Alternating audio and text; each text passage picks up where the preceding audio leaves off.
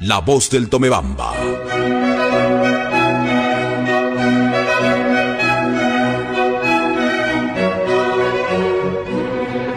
Y bien, amigas, amigos, ya estamos con ustedes otra vez y con un saludo afectuoso llegamos a su hogar. Pero particularmente vamos a saludarle al doctor José Santos, PhD, especializado en España en salud mental, psicoterapeuta, docente universitario, investigador en salud mental. Y les dije también su gran especialidad profunda e internacional del doctor José Santos, eh, que trabaja en el consultorio clínica latino, teléfono 098 78 20 191. Bien, vamos a buscar soluciones para mejorar la vida de todas las personas que sufrieron post-COVID tanto física como mentalmente, ¿no? Porque después del COVID, para los que han sufrido o para los que pueden contagiarse, evite mejor esta terrible enfermedad. Doctor, bienvenido. En términos generales, como médico especializado en España, desearía saber, y más que nada investigador de la salud mental, en términos muy generales, siempre tiene que estar atento un paciente que ha sufrido COVID sobre su salud mental? Muy buenos días, realmente un agradecimiento cordial a la radio La Voz eh, del Río Tomebamba, pues a usted, licenciada Cardoso, un abrazo fraterno virtual. Eh, realmente, pues es, es, muy importante lo que, lo que usted ha señalado, el impacto del, coronavirus, eh, no solamente a, a nivel emocional también en el cerebro, ¿no? Ha mostrado una amplia variedad y, con esto el estrés que se forma luego postraumático, luego de este importante ataque que ha sufrido la persona, y no solamente acá, sino también en el terreno neuropsicológico, ¿no? Por ejemplo, lo que, lo que llega después, una encefalopatía con delirios, psicosis podría estar afectando tocando el terreno de otras, de otros accesos desconocidos para el ser humano, desconocidos para la persona. He aquí, eh, junto con los procesos inflamatorios que sufre el sistema nervioso, produce en las personas este, este nuevo síndrome, que si bien es cierto lo encerramos en el, en estrés postraumático, sin embargo hay bastantes vertientes donde inclusive pues las alteraciones que, que sufre también todo el sistema eh, neuronal pues eh, tiene muchos accesos, inclusive como microhemorragias cerebrales o hipertensión intracraneal. Esto produce una sintomatología mucho más difícil de ser tratada. Síntomas. Sí, doctor, muchas gracias. Recién se están descubriendo tantas situaciones que pueden sufrir, ¿no? Como evento trastorno de estrés postraumático. Igual el doctor José Santos, él atiende en su consultorio en Clínica Latino, por eso es que vale que escuchen este programa. Tenemos dos médicos famosos que atienden el trastorno de estrés postraumático, que es muy grave y que puede durar toda la vida. Vea, miren, doctor José Santos, tengo un amigo, ¿no? Y me, me ha hablado largamente del asunto. Me dijo, me dio COVID. Bueno, él tiene aproximadamente 60 años. Y claro, tiene alguna enfermedadcita que le acompaña, pero sin embargo dice, pasé el COVID bien. Pero me han venido algunos síntomas. Los cuatro meses siguientes fueron un infierno, me ha dicho. Creo que voy a quedar así toda la vida. Él revive el evento. Tiene recuerdos recurrentes, pesadillas, me dice, y que grita de dolor. Y tiene al menos un síntoma, evade situaciones, evita a la gente, tiene miedo de la gente, de lugares, de actividades. Y dice también que tiene síntomas como para no dormir, tiene arrebatos repentinos, síntomas de pensamientos, pérdida de interés. Las actividades que antes disfrutaba anteriormente, como oír música, su vida ha sido truncada o sea, totalmente truncada. Claro, él tenía un problema de salud porque ya tiene su edad, 60 años. Él tiene miedo de que esto siga muchos años, doctor José Santos. Todavía no hay descubrimientos para el futuro, doctor. Sí, eh, en realidad, ah, bueno, agradezco a la, Radio Escucha que nos hace esta consulta por estar pendientes de este lindo programa. Muchas gracias. Eh, mire, a partir de, las nuevas investigaciones que se están dando recién en salud mental, si bien es cierto este amplio espectro, inclusive infradiagnosticado del, del COVID, puede dar o puede acentuar mucho más los efectos psicológicos que puede causar esta enfermedad. No se sabe aún a ciencia cierta, pues, qué es lo que se puede hacer. Sin embargo, sin embargo, se, propone eh, tratar eh, los problemas con psicoterapia si es un post-COVID, ¿no? Es necesario que el ser humano pues cambie ese, ese chip que tenemos como sociedad eh, de solamente estarnos eh, con las pastillas, con las medicinas, que son importantes en su tiempo. Si ya saliendo del COVID mismo les dan un, por Dios, una, una, todo un bagaje de, de, medicinas, pues es hora de que eh, trabaje la parte, la parte mental. Habíamos dicho nosotros que los rastros que, que nos dejaban pues bien acentuados, esto de los, de los delirios, que son, que son procesos muy, muy comunes en, los pacientes post-COVID que han, que han sufrido mucho, ¿sí? Esto de procesos de, de los efectos que nos dejan el cerebro, inclusive que provoca, provoca una relación con la respuesta del cuerpo y, y la persona cuando el virus ingresa al organismo. para esto, invitarle a un proceso psicoterapéutico para ir separando la sintomatología eh, psicológica, la sintomatología neuropsicológica, inclusive los procesos de rehabilitación que deben acompañar la parte física, eh, trabajar la parte mental, el miedo, la, la, este de no saber qué va a pasar al futuro, los pensamientos catastróficos sobre uno mismo, la sensación inclusive de falta de interés placentera, se viene asociado a los, al sinnúmero de cambios que ha pasado en el cerebro. Lo que se puede hacer en este momento es reactivar esos procesos sociales, esos biopsicosociales, ¿no? Los procesos a través de una red de apoyo. Actualmente nosotros pues, estamos eh, conversando, hablando a través de procesos de grupo, si personas que han sufrido COVID en una psicoterapia de grupo, pues validándonos de esto lo que, lo que están las nuevas tecnologías, pues han logrado saber que no son las únicas personas que han pasado por eso. ¿sí? Que tenemos todavía una incertidumbre, sí. que hemos avanzado poco, sí. De nada ha sufrido, ha sufrido tanto, tanto que hemos avanzado tecnológicamente cuando esta pandemia realmente nos dejó pues desarmados en esto. Lo, importante de esto, lo importante de esto, pues, es que las personas no están, no están acostumbradas a, la parte de la salud mental acá en nuestro medio. Eh, es muy, muy importante, pues, desarrollar en nuestro medio eh, esta conciencia de ayuda y de apoyo.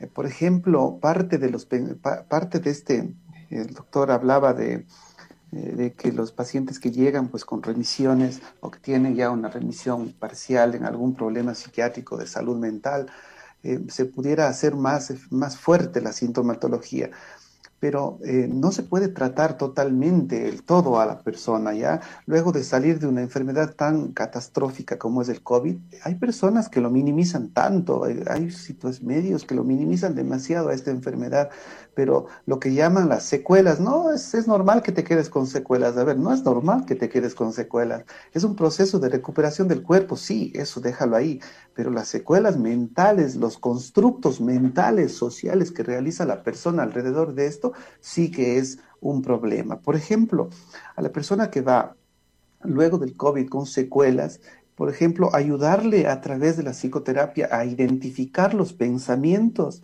que les pudieran estar generando malestar, el que comunique, el que exprese, el que se autoayude, el que inclusive se autogestione, ¿sí? se realice una reestructuración mental, una reestructuración cognitiva, si usted quiere, más profunda, esto le va a ayudar a tener o a pensar constantemente, a no pensar constantemente en la misma situación, a romper este bucle, a romper este, este círculo vicioso y sobre todo trabajar en la identificación de las emociones y, ayudarle a aceptar esas emociones.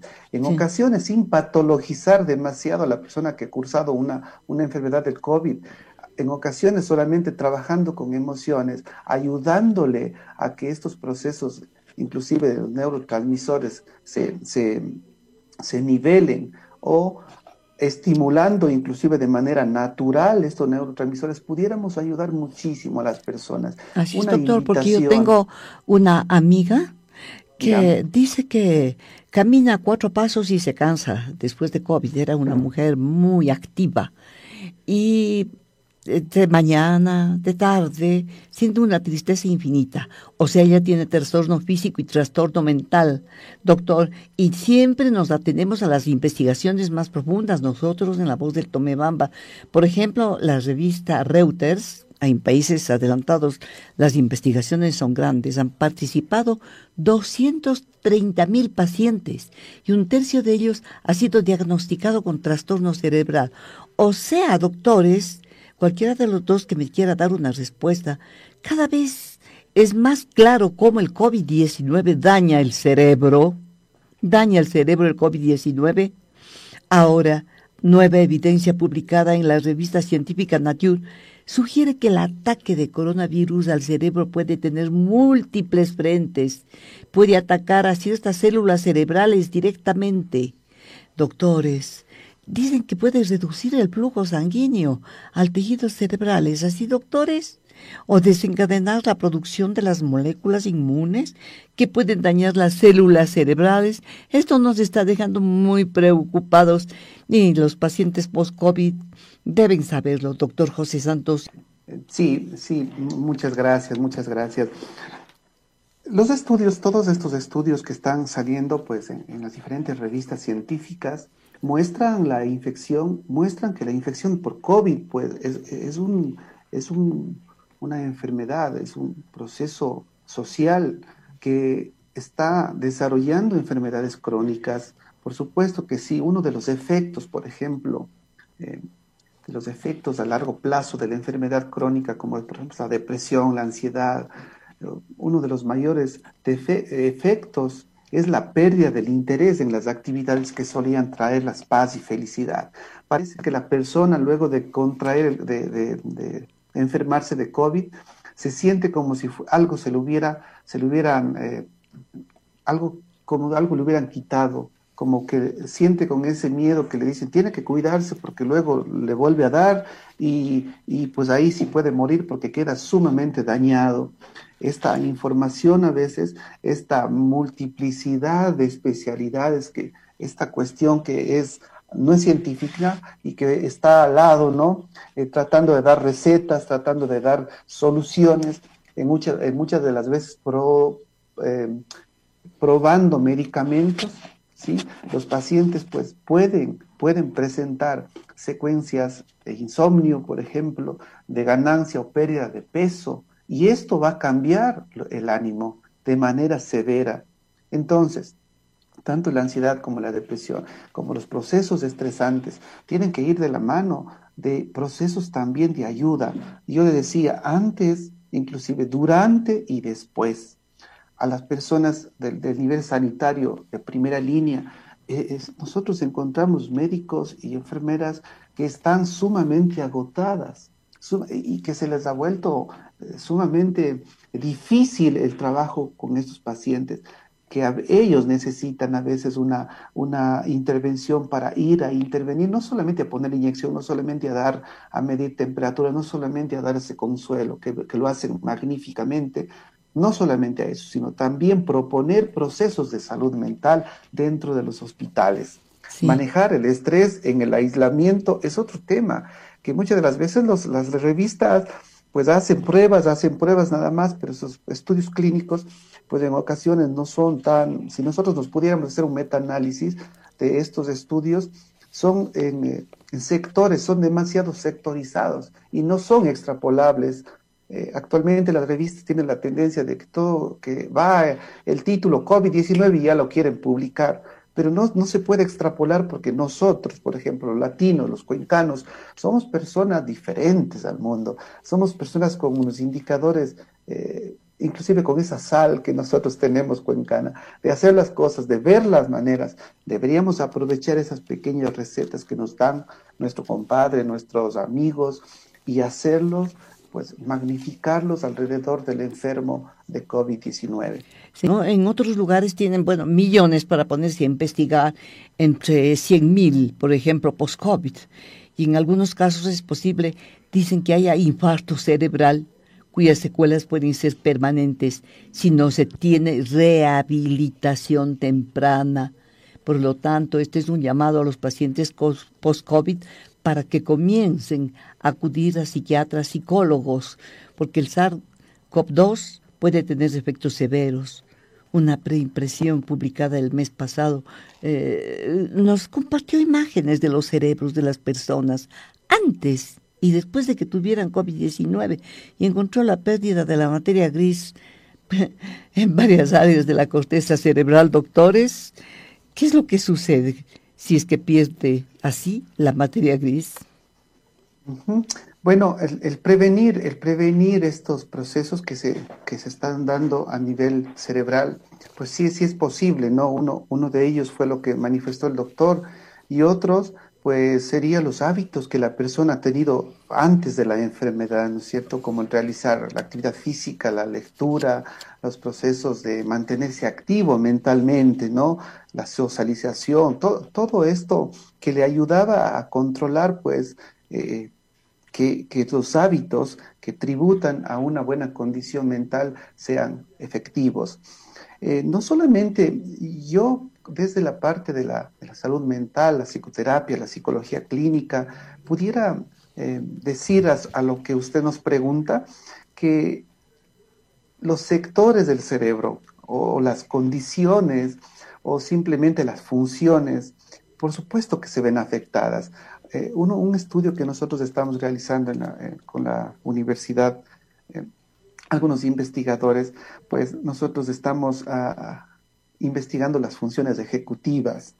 El paciente que anteriormente, antes que le dio COVID, por ejemplo, era excelente en, planificar y se descubre que luego de que ha presentado COVID, pues esta persona ya tiene dificultades en planificar, eh, ya, tiene, ya, ya no tiene un, un deseo de cumplir metas a largo plazo. Entonces, es tan amplio el cerebro para decir que sí, que, la materia gris disminuye, pues eh, pudiéramos antes de eso iniciar con lo más pequeño, ¿no? Y los sectores del cerebro, como las funciones ejecutivas, como los procesos que nos ayudan a ser más humanos, ¿de acuerdo? Más planificados, social, sociables, pierde interés, pierde en estos efectos. Esto nosotros encontramos una gran explicación. O sea, sí, sí, dígame. O sea, el COVID infecta las neuronas, las células responsables de transmitir y procesar información? Eh, eh, o sea, ¿debe el paciente buscar atención psiquiátrica inmediata después del COVID-19? Porque eso no sabíamos aquí en Ecuador. antes, de la, antes de que afecte a las neuronas, afecta a la neuroglia, ¿no? La neuroglia es pues esto, estas proteínas que están eh, alimentando o ayudando a la función de las neuronas. Entonces, los, se ha leído que la neuroglia disminuye su productividad, disminuye su efectividad y les deja con, una, con un proceso pues, mucho más eh, expuestas o vulnerables a ese tejido nervioso, ¿no? Estamos hablando de los pacientes post-COVID, de lo que sufrieron, los que sufrieron el COVID. Ahora bien, doctores, doctores que saben, psiquiatras, psicólogos, con ellos estoy hablando.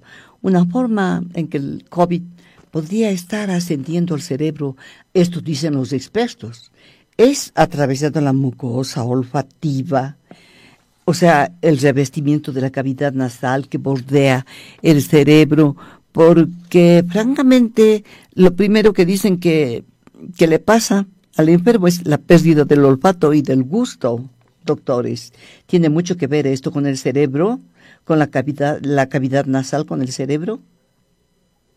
doctores? A, nivel de sensaciones, ¿no? La pérdida del sentido del olfato, pues yo pudiera eh, aportar que eh, recuerden que nosotros somos eh, personas que, que, tenemos una función que se llama la percepción. Y la percepción a una explicación epistemológica mucho más eh, básica, pudiéramos decirse, un, se relaciona con las experiencias que el ser humano ha tenido desde pequeño, inclusive desde el vínculo. Eh, al perder este vínculo, eh, estamos publicando un artículo científico sobre esto, ¿no? Sobre la, pues, estos procesos de sensación, percepción y su relación con esta, este tipo de, de enfermedades que le, ayuda, que, que le impide perder este vínculo emocional que tenía con las personas. Entonces la persona se vuelve más insegura, se vuelve un poco más eh, temerosa, porque no sabe lo que está comiendo, no sabe lo que está, los dolores de hogar, los dolores de salud, saben decir. En, algunas ocasiones hemos hecho algunas eh, entrevistas cualitativas, opiniones de personas antiguas que decían, el olor al hogar, el olor a la tierra, el, olor a, las personas que me cuidan, se pierde. Entonces este vínculo pudiera estar, pudiera estar eh, eh, minando los procesos de bienestar psicológico, los procesos de bienestar y salud mental, por lo que afectan las emociones, afectan la parte de las senso-percepciones del paciente. Ya, doctores, qué respuestas tan fantásticas pero hay que llamar a los pacientes post-COVID, doctores, porque yo veo que daña a los órganos el, el COVID y quedan con problemas en el corazón, en los pulmones, en el cerebro. Pero también se acumulan evidencias, ¿no? Que mediante tanta ciencia, tanta investigación que se hace ahora, ¿no? El COVID puede afectar el cerebro porque reduce el flujo sanguíneo hacia él. Es así, doctores. Esto, esto, esto sí afecta la función de las neuronas y hasta las mata, doctor. Doctores, eh, eh, lo primero que se presenta son los problemas del estado de ánimo en las personas que ya tienen el COVID-19. En cuanto tienen el COVID, en cuanto saben que tienen COVID, pierden el ánimo. ¿No? Con frecuencia necesitan un tratamiento de una unidad de cuidado intensivo en el hospital con asistencia mecánica y todo eso, con respiradores. Entonces se trauma, eso, eso en primer lugar. Y luego las mismas medicinas, ¿no? Es difícil predecir los resultados a largo plazo ahora, porque recién estamos en dos años, ¿no? Al tercero, todavía no se conocen muchos efectos a largo plazo del COVID-19. Doctores, muchos centros médicos grandes abren consultorios especializados ya para proporcionar atención médica a personas que tengan esos síntomas neurológicos. Y aquí, ¿cómo está la situación, doctor? Quisiera saber, los médicos psiquiatras y psicólogos eh, sí tienen la posibilidad de tratar a un paciente post-COVID que está en estas condiciones? Claro, claro. Eh, eh, sobre todo siempre se habla, siempre se habla de, siempre se ha querido ah, hacer un equipo multidisciplinario, ¿no? Pues que los profesionales especialistas no, no se debe englobar todo, se debe englobar pues, la profesión de uno y la experticia de uno. Eh, por supuesto que trabajando en un equipo multidisciplinario, eh, un fisioterapeuta, por ejemplo, eh, fisioterapista, pudiera eh, realizar los aspectos físicos, un psiquiatra controlar todo lo que son los, los, brotes con, medicina, y así es que, y el, psicólogo clínico, pues, o psicólogos a través de la psicoterapia, proponer, proponer modelos de intervención que, si bien es cierto, uno que propone el ministerio, pues está tan divorciado de lo que es la realidad. Todos estos procesos del estado del ánimo, por ejemplo, el tratamiento, eh, el tratamiento que se pudiera proponer es eh, poner en marcha estrategias inmediatas. Eh, me encanta lo que dijo el doctor, que lo que, lo que se hace en los primeros seis meses es lo que va a quedar en el ser humano. Y si a esto nosotros le ponemos el plus de enseñarle nuevas estrategias a través de una reestructuración mental, a través de una de una actualización, si nosotros queremos mental, vaya que pudiéramos mejorar el estado de ánimo increíblemente, basado en la orientación cognitiva conductual, psicoanálisis, estos procesos eh, que, que están dando evidencia científica para modificar ciertos aspectos, inclusive en ciertas áreas de la vida emocional de la persona pudiera ser efectivo. Por ejemplo, en lo que usted habló hace un momento del, la falta de oxígeno produce una disminución en el estado de conciencia. A más de todo lo que sabemos, puede provocar esta disminución de conciencia, eh, delirios, alucinaciones y los famosos eh, flashback fruto del estrés postraumático que afecta gravemente no solamente su vida, sino la vida familiar en el trabajo. Se sabe que personas que luego de adquirir el COVID, pues son otro tipo de gente, quiera o no, eh, inclusive el estigma social que nosotros nos manejamos. Entonces, vea usted, son procesos altamente secuenciales que no tiene que ser minimizado por la comunidad científica y también por el paciente. Mi invitación cordial a que busque atención especializada, busque y trate de regenerar su salud mental. Bien, doctor, porque dicen que ahora hay un aumento de casos de pacientes con comportamiento obsesivo, compulsivo. Entonces yo lo que les pregunto es a, a ustedes, doctor José Santos, ¿qué pasa cuando el COVID-19 irrumpe en el cerebro, así como las infecciones respiratorias? pueden causar mucho malestar gastrointestinal, por ejemplo, y erupciones cutáneas también. Bueno, el COVID deja todo. También puede desencadenar síntomas neurológicos y psiquiátricos que afectan el comportamiento humano. En definitiva, doctores, ya buscando conclusiones. obedece también, mi querida licenciada Cardoso, obedece también a la, a la al adoctrinamiento que tiene la sociedad, ¿no? A, la cuestión del miedo, del estigma social. Por ejemplo, lo que usted mencionaba hace un momento, eh, me, llamó mucho la atención del trastorno obsesivo compulsivo, lo que antes en un manual, eh, el DSM-5 y el CIE 11, CIE 10, consideraban a estos procesos como como pues anormales, ¿no? Actualmente en la nueva normalidad se nos pide lavarnos las manos con frecuencia. Gente que trabaja en algunos puestos y, los que hacemos salud, pues nos empezamos, y si usted se pone a contar 60, 70 veces al día y más alcohol y más gel, eh, las personas que viajamos en transporte público, que, vamos al supermercado, entonces esta nueva normalidad nos ha permitido darnos cuenta de lo humanos eh, y, lo, vulnerables que somos.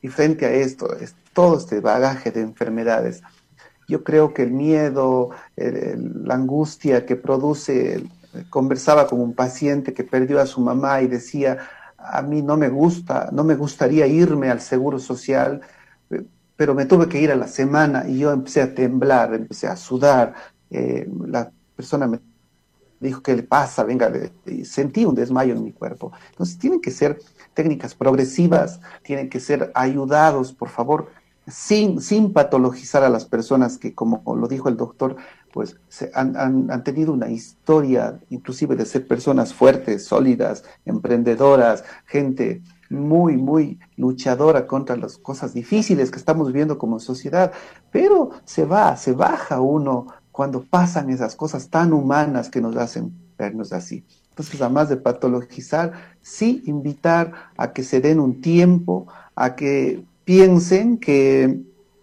todo pasó, que fue un momento, que fue una etapa nada más, que, que no va a durar para siempre. Los seres humanos somos gente que hemos, somos personas a nivel de la historia que hemos superado grandes pandemias, que como, como humanidad vamos a estar aquí mañana y tenemos que seguirnos adaptando a esta nueva normalidad.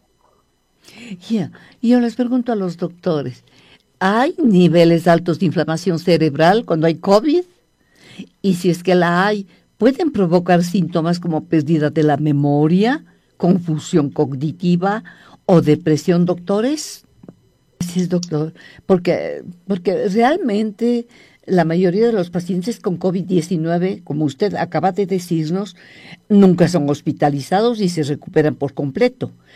Pero entre ellos dicen que existe, según los investigadores, una corte, se puede decir, reciente de enfermos de larga data, entre ellos personas que aún no se encuentran bien seis meses y conozco yo, personas que no se han internado después de la infección inicial y entonces están enfermos, eh, tienen fiebre a largo plazo, tienen fatiga. Y además yo les he notado muy confundidos, hay confusión cognitiva. y peor aún en los pacientes de larga data, o sea, de largo tiempo. Ellos ya necesitan mucho más tiempo que recuperarse, doctores. Los de corta y larga data de enfermedad. Para terminar el programa, un llamado hacia ellos. Sí, por supuesto, eh, para finalizar y como a base de conclusión, invitarles eh, que estamos nosotros seguros que el COVID es una enfermedad nueva y muy, muy, muy letal. Por favor, eh, tomar precauciones, estos secuelas que queda luego, dolor de cabeza, pérdida del olfato, todo lo que hemos conversado aquí, tienen su tratamiento, ¿sí? Obvio que esto va de la mano con los problemas psicosociales, con los problemas sociales que nuestra comunidad está pasando. Busque una solución, no se quede por favor ahí. Si usted siente su cuerpo, no es otra cosa más que el termómetro de lo que le está pasando a usted es un llamado de atención lo que le está, lo que le está pidiendo. Escúchelo, apréndalo a escuchar y haga algo por ello, ¿sí? Eh, si usted tiene problemas de dolor de cabeza, pues usted tiene confusión, ejercite la mente. Tome un libro, juegue cartas, juegue ajedrez, póngale algo. Si necesita, si siente que está con muchos mareos, si usted no tiene absolutamente nada, no tiene acceso para, pues aliméntese correctamente, trate de descansar, trate de dormir, que son procesos básicos que le dan a equilibrar a usted. Les agradezco mucho porque nos acaban de decir que la creciente evidencia, los científicos nos dicen que eh, ellos sugieren que el coronavirus ingresa a las células cerebrales a través de la mucosa olfativa que causa niebla mental y que causa otros síntomas neurológicos. Los síntomas de COVID-19 a veces pueden persistir durante meses y no saben todavía si durante muchos años. El virus puede dañar pulmones, corazón, cerebro, lo que aumenta el riesgo del problema de la salud a largo plazo. Cerebro, imagínese usted, hay muchas preocupaciones hoy en día por suerte estamos ya empezando a conocerlas para no sufrirlas. El doctor José Santos, PhD, especializado en España en salud mental, psicoterapeuta, docente universitario, investigador en salud mental, trabaja en Latino Clínica. Teléfono 098 78 20 191